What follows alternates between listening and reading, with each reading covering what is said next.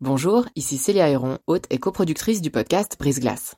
Avant de vous laisser plonger dans votre nouvel épisode, je voulais vous parler de Y'a m'expliquer, une toute nouvelle série audio du temps dédiée aux intelligences artificielles. Deux fois par mois, dans Y'a m'expliquer, Grégoire Barbet tentera de démystifier les enjeux posés par ces IA et reviendra sur les principales actualités qui les concernent. Côté podcast, vous pourrez aussi découvrir Sous la coupole, notre podcast d'actualité politique, et bien d'autres encore sur la page letemps.ch slash podcast. J'en profite enfin pour vous dire que vous pourrez bénéficier de nombreuses offres d'abonnement au journal Le Temps, web et print, sur la page letemps.ch slash abonnement au pluriel. Bonne écoute Parce qu'ils ont fait cette bonne action, donc on leur doit quelque chose. Donc euh, on n'a pas le droit d'être en colère contre eux, on n'a pas le droit de ne pas avoir les mêmes opinions qu'eux. Quand on avait des conflits avec nos parents, en tout cas moi, on me disait mais quand même, tu peux pas te comporter comme ça avec euh, ta maman. Tout ce qu'elle a fait pour toi, tu devrais plutôt lui dire merci de t'avoir adopté que d'être fâché contre elle.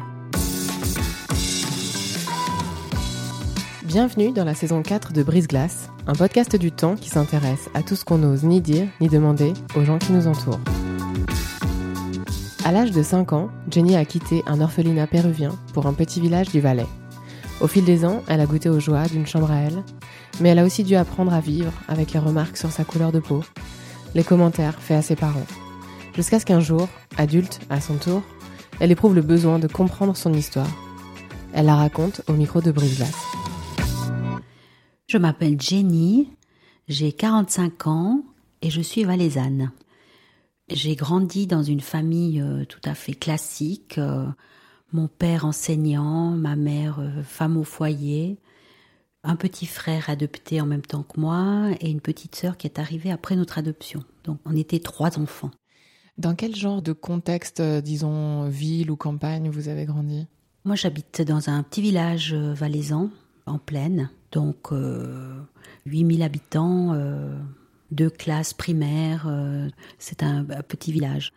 Alors mon petit frère, il avait 9 mois quand il a été adopté et moi 5 ans. Moi j'avais déjà toute une vie au Pérou et j'ai atterri dans cette famille. Donc il a fallu créer le lien avec ma mère, qui était très occupée avec mon frère en fait, parce que lui il était bébé. Donc j'ai pas beaucoup de liens, euh, je dirais, forts avec elle. Donc j'étais plus collée à mon père, qui lui était enseignant, avait l'habitude des enfants, me prenait partout avec lui. Donc j'ai un lien beaucoup plus simple avec lui, je dirais. Si on revient un petit peu en arrière, quels sont vos premiers euh, souvenirs en fait du Pérou, vos premiers souvenirs de vie? Je me souviens de pas mal de choses quand même, parce qu'à 5 ans et demi, le cerveau, il a déjà enregistré beaucoup de choses. Je me souviens de, de mes frères.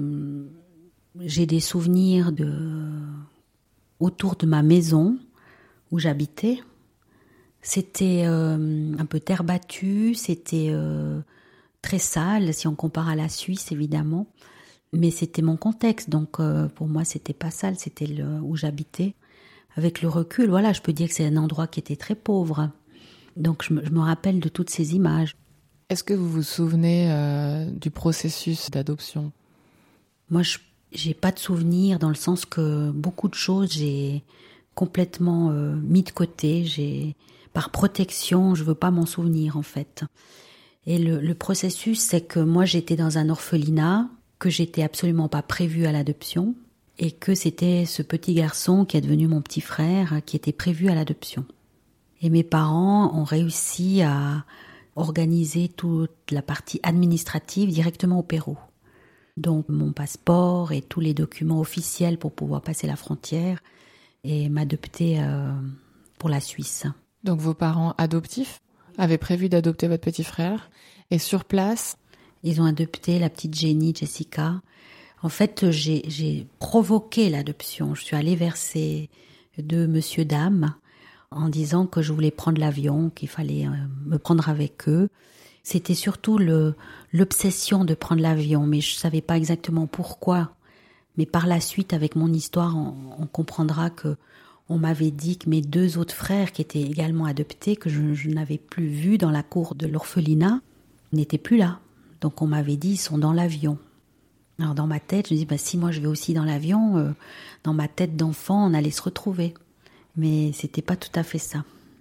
On m'a expliqué par la suite que ben, quand je suis arrivée dans l'avion, ne voyant pas mes frères, hein, ben, j'ai quasi démonté l'avion. Hein. Je les ai cherchés partout.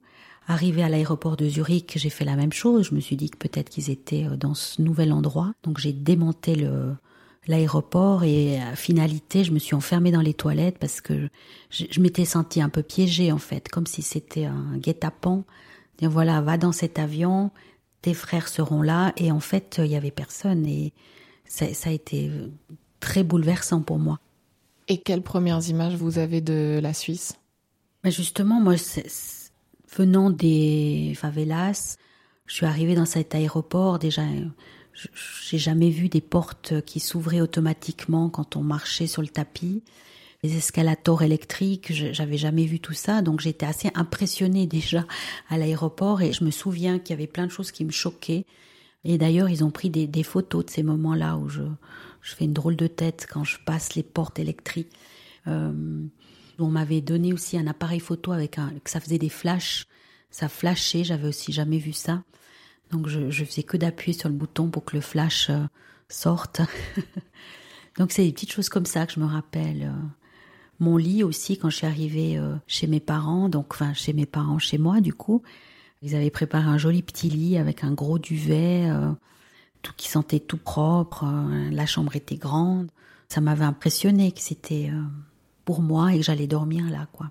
Quand euh, vos parents adoptifs vous installent dans cette petite chambre, est-ce que vous avez conscience du fait que votre petit frère est avec vous et qu'il va rester avec vous, que vous êtes tous les deux? Oui, ça a été un soutien énorme parce qu'en fait, même s'il était tout petit, qu'il parlait pas, j'ai tout de suite pris ce garçon comme euh, mon allié, de dire bah voilà, on, vient du même pays, on a vécu la même histoire, donc maintenant on va se soutenir en fait dans l'épreuve d'adoption.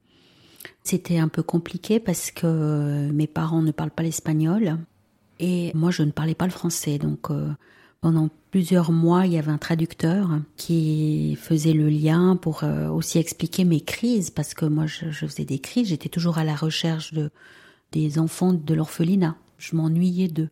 Mais en fait, je m'ennuyais de mes frères clairement. Donc ce traducteur a dû m'expliquer en fait que j'allais habiter là, que je resterais là, que ce monsieur et cette dame étaient très gentils euh, et qu'il fallait que je les écoute, que je leur tienne la main, parce que moi je j'ai jamais tenu la main d'un adulte. Donner la main dans la rue, je comprenais pas très bien toutes ces choses, euh, je dirais, de la civilisation d'ici. Comment est-ce que vous les appeliez, ces deux adultes euh, suisses? Papa et maman, oui. On m'a demandé de les appeler comme ça, disons que j'avais pas trop eu le choix. Hein. Je regrette pas, mais je dis simplement que j'ai pas eu le choix de les appeler comme ça.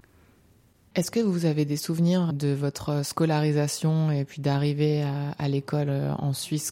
Ça a été aussi très dur, très difficile parce que j'étais la seule basanée euh, de cette petite école euh, enfantine. Je suis métisse, ma mère en fait, elle est africaine, ma mère donc biologique, et mon père il est blanc, des colons espagnols. C'est pour ça que j'ai un teint un peu particulier. C'est un peu mélangé. J'ai le nez plat des Africains, mais je suis pas tout à fait bronzée comme les Africains. Donc, euh, il faut chercher un peu d'où je viens. Donc, il y a eu pas mal de moqueries, il y a eu beaucoup de, aussi du racisme. Hein. Heureusement, mon père était enseignant dans ce même collège et puis a pu intervenir pour euh, expliquer à mes camarades de classe que je pouvais pas enlever cette couleur de peau et que j'étais pas sale en fait, hein, que c'était vraiment cette couleur-là avec laquelle j'étais née. Je, me rappelle de pas mal d'anecdotes euh, dans la cour de récréation, tout ça, parce que c'est ma vie au Pérou en fait. Il fallait que je me protège là-bas au Pérou. Donc tous ceux qui m'approchaient, ils prenaient un coup de poing ou voilà, il fallait me laisser un espace de vie juste de, protection en fait. Ceux qui s'approchaient trop, ça me ça m'agressait. Donc j'étais pas mal en, bagarre avec les garçons, qui par la suite c'est devenu un jeu de voir qui c'est qui gagnait de génie. Moi, je les gagnais tout le temps. J'étais très très forte. Je les mettais par terre. Enfin, j'étais costaude comme euh, ces gamins qui jouent euh, dans les favelas et il faut gagner la, bataille, quoi. Ça, je me rappelle très bien de ces petits moments euh, de dispute. Vous n'aviez jamais été scolarisé en fait avant cette date? Non. Bah, mon premier jour d'école, j'avais plein de crayons devant moi il fallait que je reste assis sur une chaise, écouter une dame que je comprenais pas ce qu'elle disait. Moi, je parlais pas du tout le français. Et qu'il fallait rester sans bouger, sans parler. Euh, et écouter cette dame euh, qui faisait des dessins ou des choses au tableau que je ne comprenais absolument pas. Elle nous avait appris les chiffres, 1, 2, 3, les lettres, ABC. Pour moi, c'était complètement lunaire ce qu'elle était en train de raconter. Donc, euh, mais c'était surtout de pas bouger. Je comprenais pas pourquoi on n'avait pas le droit de se lever de cette chaise et de garder les mains sur la table et pas jouer avec ses crayons. Donc ça a été euh, un début de scolarité très très difficile parce que je savais même pas tenir un crayon et j'ai dû rattraper tout, tout, mon retard en fait. Donc euh, je dis merci beaucoup à mon père aujourd'hui de m'avoir beaucoup coaché dans tout cet apprentissage de la petite enfance par rapport à la scolarité. J'ai essayé une fois de partir, mais euh, du haut de mes six ans, euh, c'est un peu compliqué. Euh, je me rends pas du tout compte à ce moment-là que je suis en Suisse et que mon pays est, à des milliers de kilomètres d'ici en avion. Donc, je me suis promenée dans la forêt en pensant que après quelques arbres et à la fin de la forêt, j'allais retrouver mon chez moi en fait. Donc, c'était après l'école. J'ai dit ben je vais aller voir ce qui se passe derrière cette forêt. Peut-être qu'il y a quelque chose, peut-être qu'il y a mes parents, peut-être qu'il y a mes frères, je ne sais pas. Donc je suis partie à l'aventure. C'est la police qui m'a retrouvée parce que vraiment j'avais fugué. Hein. Je me cachais derrière les arbres, j'ai vu passer la voiture de police et moi j'ai une peur bleue de la police. Je pense que ça doit aussi être des traumatismes du Pérou, de ce que j'ai dû vivre là-bas. Donc je me cachais derrière les arbres, mais eux bien sûr qui m'ont vu. Alors c'était euh, attraper la petite euh, Jenny qui se cachait derrière les arbres. Il y a plusieurs policiers. C'était assez traumatique hein, comme scène. Après, ils m'ont embarqué dans la voiture de police et ils m'ont ramené chez moi. Quoi. Comment est-ce que ça s'est passé ensuite? Après cet épisode, on m'a à nouveau expliqué en fait les choses, que j'allais habiter là, que je pouvais pas rentrer, que et là, je pense que j'ai fait un, dans mon cerveau, j'ai dû fermer tous mes tiroirs péruviens. Je n'ai plus parlé l'espagnol. Je n'ai plus voulu qu'on me parle du Pérou. J'ai fermé tout ce qui était en relation avec euh, ma, vie d'avant, en fait. J'étais beaucoup renfermée sur moi-même. Je pense que c'était un peu mon processus pour euh, me protéger. Et c'est là que viennent euh, les protections de, l'enfant par rapport à la souffrance et la douleur de ne pas revoir les siens, de se dire mais, mais qu'est-ce que je fais là? Et j'ai pas le choix, je peux, je peux pas fuir. Et quand vous êtes fait une place dans ce village valaisan, est-ce que vous avez le souvenir de discussions autour de l'adoption en votre présence? Je sais que mes parents ont souffert de quelques remarques euh, désobligeantes comme euh, ils ont acheté des enfants, euh, ça leur a coûté très cher. Enfin, on voit bien que c'est pas leurs enfants. Pourquoi ils ont pris des enfants de couleur alors qu'ils auraient pu prendre des enfants blancs Donc ça montrait encore plus la différence de l'adoption. Des phrases malveillante que moi, enfant, je me rappelle pas, j'ai sûrement pas fait attention à, ça. C'est mes parents qui m'ont raconté par la suite. Est-ce que vous vous souvenez des sentiments que vous avez développés pour ces deux adultes euh, en Suisse les premières années? Alors, euh, c'est très compliqué. Comme je dis, j'ai pas tellement créé le lien avec ma mère. Et encore aujourd'hui, il n'est pas créé. Euh, mon père, j'ai beaucoup de respect pour lui. J'ai beaucoup de reconnaissance aussi. Ma mère aussi, hein, ce qu'elle a fait, elle m'a élevée, elle m'a habillée, elle m'a nourrie, on est d'accord. Mais maintenant, quant à, mettre des mots euh, d'amour, pour moi, encore aujourd'hui, j'ai de la peine. Je ne peux pas rentrer dans cette thématique d'amour. Je les respecte, j'ai beaucoup de respect. Et quand vous dites que vous avez eu du mal à, créer ce lien avec votre mère, ça se traduisait par euh, moi, j'ai senti que euh, ma mère voulait me mettre dans un moule euh, de la petite fille modèle, en fait. Les petites chaussures brillantes, la petite robe, le petit stick dans les cheveux, enfin voilà, très classique.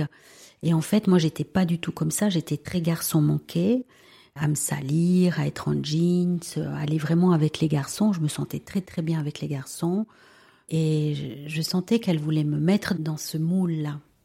Et plus j'ai grandi, plus on s'est éloigné parce qu'après, euh, moi j'étais très sociable, toujours à aller vers les autres, à rigoler. Et puis elle, a été très casanière. Donc euh, on n'avait pas du tout les mêmes euh, personnalités en fait. Hein. Et j'ai commencé à tracer mon propre sillon très très tôt. Et après, je suis partie très tôt de la maison aussi. 16-17 ans, j'étais quasi plus à la maison. Vous avez eu une adolescence un peu rebelle? J'ai eu une adolescence compliquée. Je ne peux pas dire rebelle, mais je pense que avec le recul et l'analyse, je souffrais de toute cette adoption. Et j'étais beaucoup dans ma chambre, à, à, ruminer plein de choses, à sortir mon mal-être. Et comme je dis, je suis une adolescente comme les autres. Mais moi, j'avais une couche supplémentaire, c'est qu'il y avait cette adoption. Et qui pour moi n'était pas gérable. J'avais pas assez d'outils, pas assez de monde autour de moi pour m'aider à, passer le cap. Et à ce moment-là, personne n'a suggéré euh, un psy ou un accompagnement? Non, c'est moi qui ai trouvé des personnes ressources ou des mentors, des membres de ma famille qui étaient euh, très à l'écoute. Ma grand-mère, ma grand-maman maternelle, elle était juste adorable. Elle a d'ailleurs beaucoup pris la place de ma mère dans le côté relationnel. Alors là, je peux dire oui que j'ai aimé profondément ma grand-mère d'amour. Euh, j'ai deux, trois tantes du côté maternel et paternel qui étaient vraiment très soutenantes avec moi et où je savais que je pouvais aller me réfugier, où je prenais mon vélo et j'allais les voir euh, les mercredis après-midi, les samedis après-midi. Il y a aussi cette idée que euh, les familles adoptantes des pays notamment occidentaux euh, font une sorte de bonne action dans l'imaginaire collectif. C'est ce que beaucoup d'enfants adoptés dénoncent aussi. L'idée que ils doivent être reconnaissants envers leur famille, comme si on les avait sauvés, entre guillemets.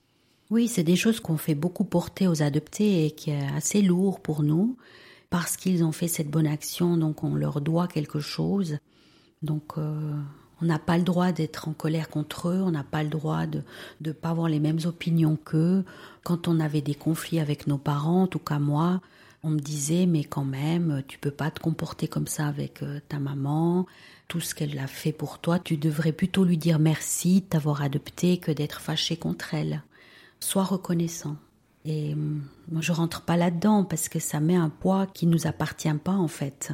Ils ont fait ce qu'ils avaient à faire, c'est-à-dire une adoption mais c'était pas pour une bonne action, c'est que euh, eux-mêmes n'arrivaient pas à avoir d'enfants.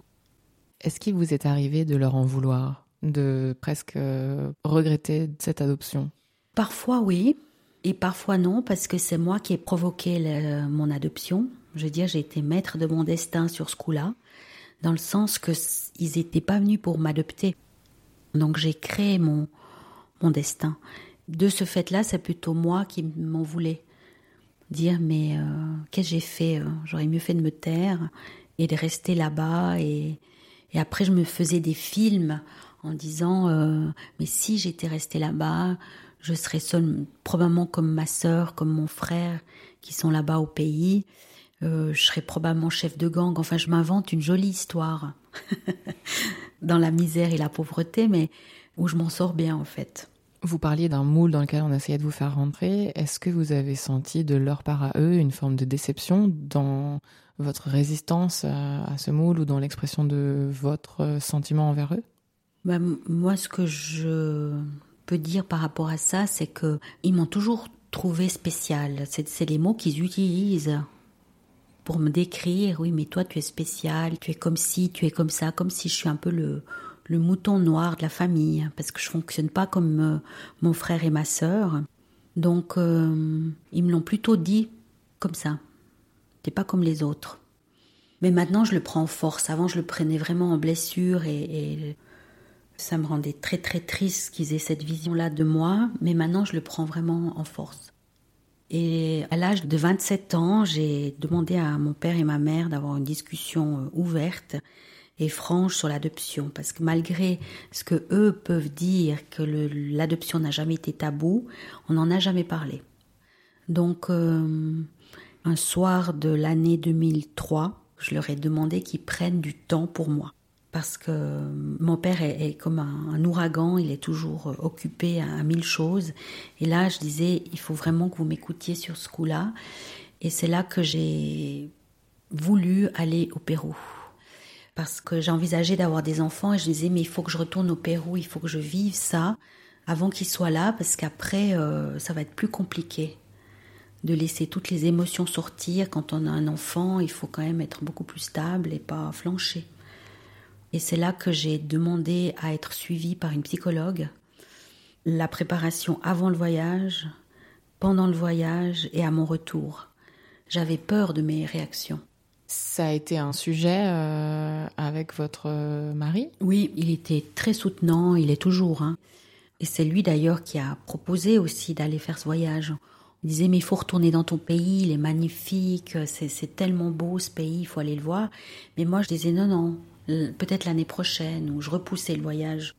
On a fait le tour du monde et ce pays n'existait pas jusqu'à justement le 27 ans. J'ai ouvert les yeux et j'ai il faut que j'y aille. Il faut que je me provoque cette émotion. Donc, vous décidez d'y aller, mais avant ça, vous décidez d'avoir cette conversation avec vos parents. Oui. Donc, comment ça se passe concrètement? Bah, Concrètement, chez les Valaisans, il y a toujours un joli petit carnot de serre. Donc, on ouvre le carnot de serre pour l'occasion. Mon père ouvre une bouteille de rouge et dit voilà, qu'est-ce que tu as à nous annoncer que tu crées un événement euh, exceptionnel? Je dis bah voilà, j'ai décidé de retourner au Pérou pour un voyage d'un mois. Et pour ce faire, euh, j'ai pris une psychologue pour m'aider à vivre ce moment-là. Après ces quelques phrases, ma mère, elle a quitté la table et elle a décidé de, ne plus être dans cette conversation. Je pense que c'était trop dur pour elle de dire purée, ça y est, euh, le moment qu'on redoutait, c'est-à-dire elle va aller chercher sa famille, euh, c'était trop dur à vivre pour elle. Et mon père, lui, m'a raconté en fait tout ce qu'il savait sur moi, les détails que j'ai jamais eus. Donc à 27 ans, j'ai appris énormément de choses sur euh, mon histoire. Ça a été très troublant quand même. Parce que je ne m'attendais pas à, à autant de choses cachées. En fait, pour moi, on m'a caché des choses. Par exemple, au Pérou, il y a eu beaucoup de violences euh, physiques sur moi, beaucoup de, maltraitance, jusqu'à de l'abus sexuel. Et c'est à ce moment-là que je l'ai appris. Donc moi, j'avais toujours dans ma tête euh, imaginé et pensé que j'avais été abusée. Donc comme des souvenirs, mais je ne savais pas si c'était mon imaginaire qui allait dans cette direction ou, ou si je l'avais vraiment vécu. Ça, j'ai vraiment trouvé que c'était pas normal de me l'avoir caché aussi longtemps. J'étais quand même mariée, enfin voilà, j'avais pas 10 ans quoi. Qu'est-ce que vous avez fait en sortant? Ben, En sortant, euh, j'ai téléphoné à ma meilleure amie qui m'a tenue au téléphone euh, durant tout le trajet parce que j'étais tellement euh, dépressive après ce moment-là quand on apprend qu'on a été violée, que qu'il y avait vraiment beaucoup de violence. Euh, j'ai des marques de violence sur mon corps en fait, que j'ai jamais su vraiment ce qui s'était passé. Et que d'un coup, là, à 27 ans, on découvre toute cette vérité et on est complètement perdu, quoi. On sait pas où aller à la prochaine porte, où c'est qu'on va. Donc c'est ma meilleure amie qui m'a tenue au téléphone jusqu'à ce que j'arrive chez elle. Et puis bah là, j'ai continué la soirée avec elle, où j'ai bien pu euh, pleurer, euh, par la suite, j'ai fait de l'hypnose régressionnelle et j'ai vécu un viol pendant l'hypnose. Donc c'était euh, terrible. Et c'était vraiment mon histoire. C'est pas quelque chose que j'ai inventé ou un film que j'ai vu. C'était absolument mon histoire. Est-ce qu'il y avait d'autres informations que vous avez comprises? Mon père m'a informé que ma date de naissance n'était pas juste. C'était pas la bonne date de naissance. qu'ils avaient inventé là-bas au Pérou, que je retrouverai jamais mes parents parce que j'avais été retrouvée dans la rue.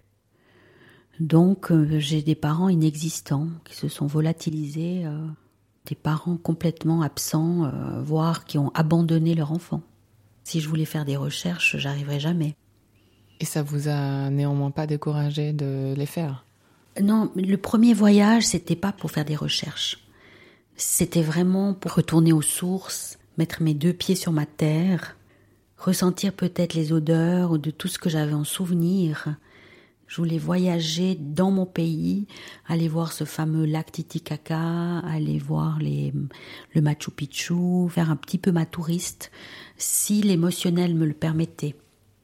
Et bien sûr, j'ai essayé de ressortir mon espagnol de ma gorge, qui était complètement euh, bloqué, puisque j'ai tout bloqué à 8 ans, je ne parlais plus l'espagnol. Donc avant le voyage, j'ai pris des cours avec une prof euh, d'espagnol. Et j'étais tellement bien parce que je comprenais parfaitement l'espagnol de chez moi. L'espagnol péruvien, je ne comprends pas l'espagnol d'Espagne. parce que j'ai que la mémoire euh, de l'oreille. J'imagine que vous aviez aussi une forme de, curiosité de retourner chez vous. Est-ce que c'est arrivé dans un deuxième temps? Oui, la, la deuxième fois que je suis retournée au Pérou, c'était vraiment pour les recherches. Et j'étais accompagnée par la RTS. J'ai fait une émission avec eux qui s'appelle Le Jour J. Et mon jour J à moi, c'était de retrouver ma famille. Et je me disais, si j'arrive à retrouver, ben, ça sera un, message d'espoir pour euh, certains adoptés qu'on leur tient le même discours que le mien, que la famille n'existe plus, que le père ou la mère est morte. Donc j'avais un détective qui m'aidait euh, sur place. Là, on était en plein euh, Sherlock Holmes. C'était un ascenseur émotionnel tous les jours.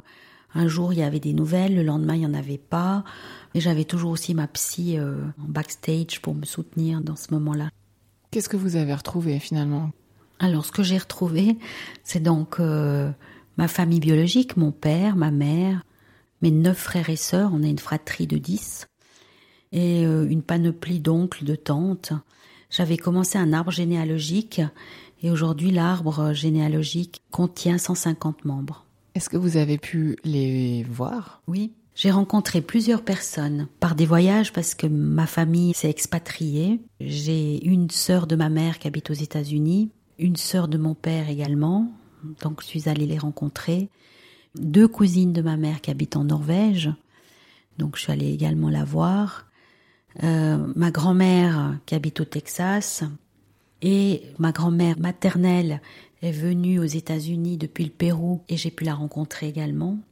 Et euh, l'histoire a fait que j'avais encore deux frères qui étaient adoptés, les deux fameux qui ont pris l'avion.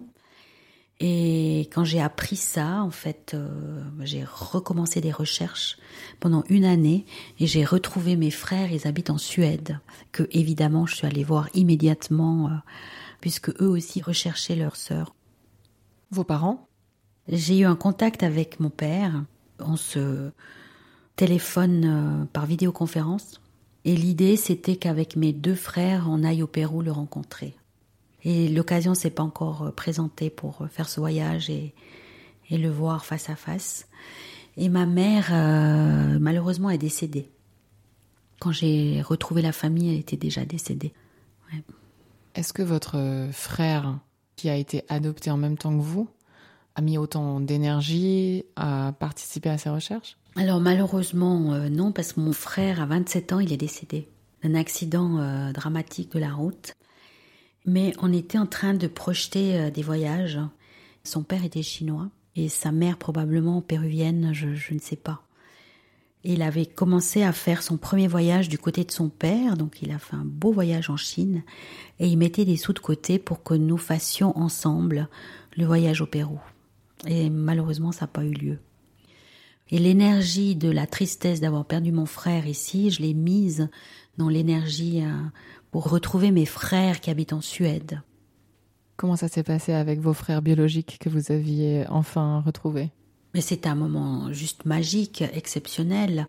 Avec mon, mon, frère, le fameux que je recherchais depuis toujours, on est resté une minute cinquante dans les bras sans, sans décoller. C'était un truc fusionnel là qui d'un coup deux aimants qui se retrouvent quoi c'est on nous a séparés la vie nous a séparés mais maintenant il n'y a plus rien qui nous sépare justement.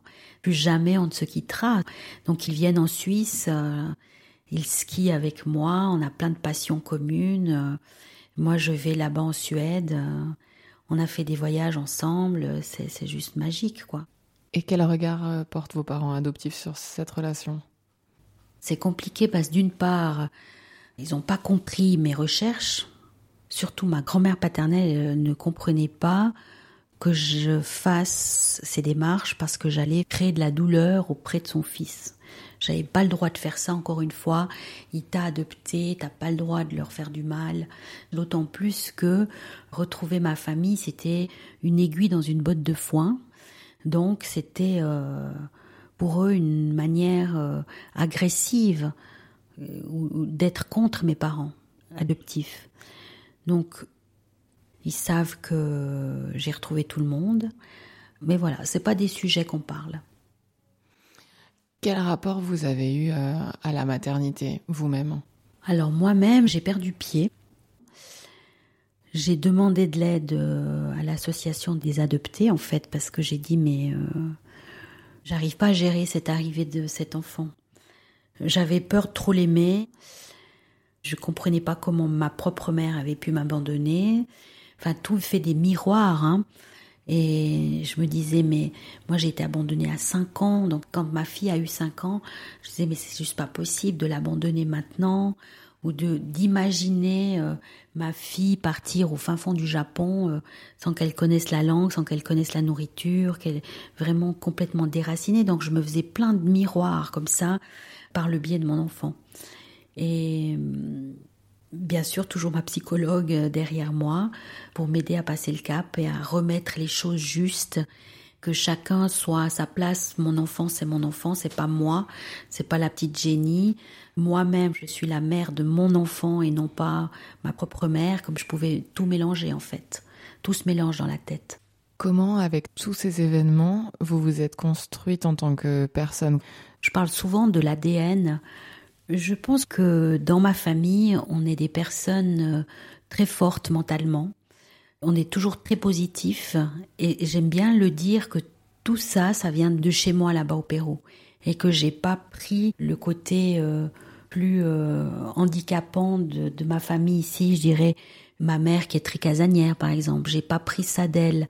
J'ai pas fait de calque de choses qui ne m'appartenaient pas quand j'ai retrouvé toute ma famille, je me disais mais je me sens tellement bien avec cette famille parce que elle me ressemble tellement.